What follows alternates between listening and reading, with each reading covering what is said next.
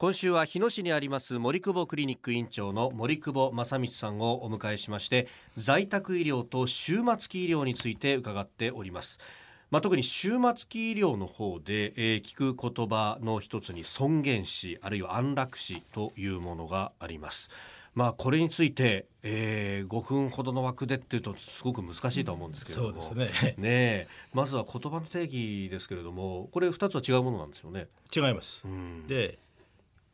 あの今非常に僕が危惧しているのは、はい、安楽死とか尊厳死とかそういうたやすいちょっとイメージでなくなるような方法はないんだっていうことですね。どちらかというと安楽死っていうのは、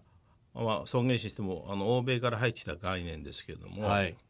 特に今多分問題にされたのは積極的安楽死とか、うんうんうん、医師が幇助する安楽死のことを言ってられるんだと思います。はい、でそれはどういうことかというと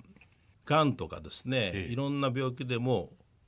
治る見込みがないような方他に治療がなくてですね、うん、いろんな苦痛を抱えられてて、はい、本人がもう死にたいと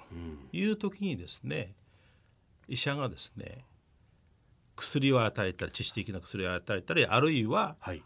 注射薬であのその人を亡くなするというようなものです。はい、で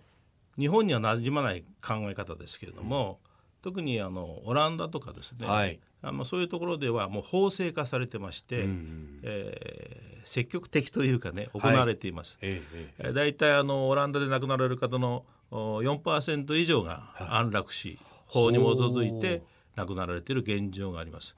でそれは非常に厳格に管理されています。はい、本人の意思がしっかりしてるとか、他に治る治療法がないかとか、はい、から耐え難い苦痛があるかとかそれから執行する方ではですね、はい、ちゃんとチームを組んで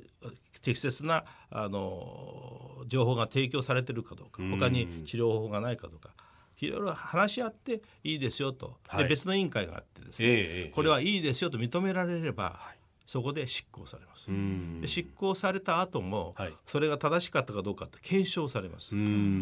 であの殺人なんですよ問われるんですこれは。だけども、はい、特別法で、はい、あのそれを適用外されるということになるので殺人には問われないと。一旦殺人として捜査はされると。そうです。だけど大丈夫だっていうそういう現実ですので安楽死とかそういう簡単なものがあるんではないということは、はい、あのよく理解しないといけないと思います。からあと尊厳死に関してですけれども、はい、これはあの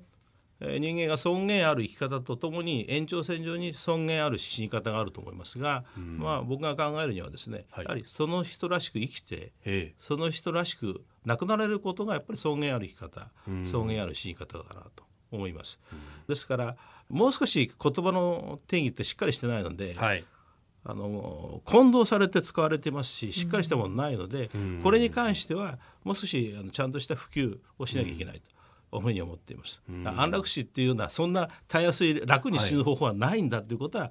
ご理解いただきたいなと思います、まああのオランダの例をね先生取られましたけどやっぱりああいうこう個の尊重みたいなのがすごく進んでいるというか、うん、そういう国だと個人の意思みたいなもので、えーまあ、尊厳死、はいだったりあるいは自殺ほ助を選ばれるという方も多いと思うんですが、まあ、そういうこう生命倫理みたいなだ医療の話っていうよりはもっと大きなところから他の国々では議論があった上で今の制度になっていると。そういうことですね。ですからあの日本にはちょっと馴染まないかもしれません。その積極的安楽死とか幇助するということですね。はい、というのはですねやはりこの考え方を非常にあの尊重するような国、はい、自分が死にたいんだということがじゃあそうしましょうっていうふうにする国とですね、日本のように、まあ、個人もいますけれども家族とかが考えて、まあ、こうしましょうってみんなで決めるっていうような国とですね、はい、ちょっと宗教的な違いがあるのかなと思います。うん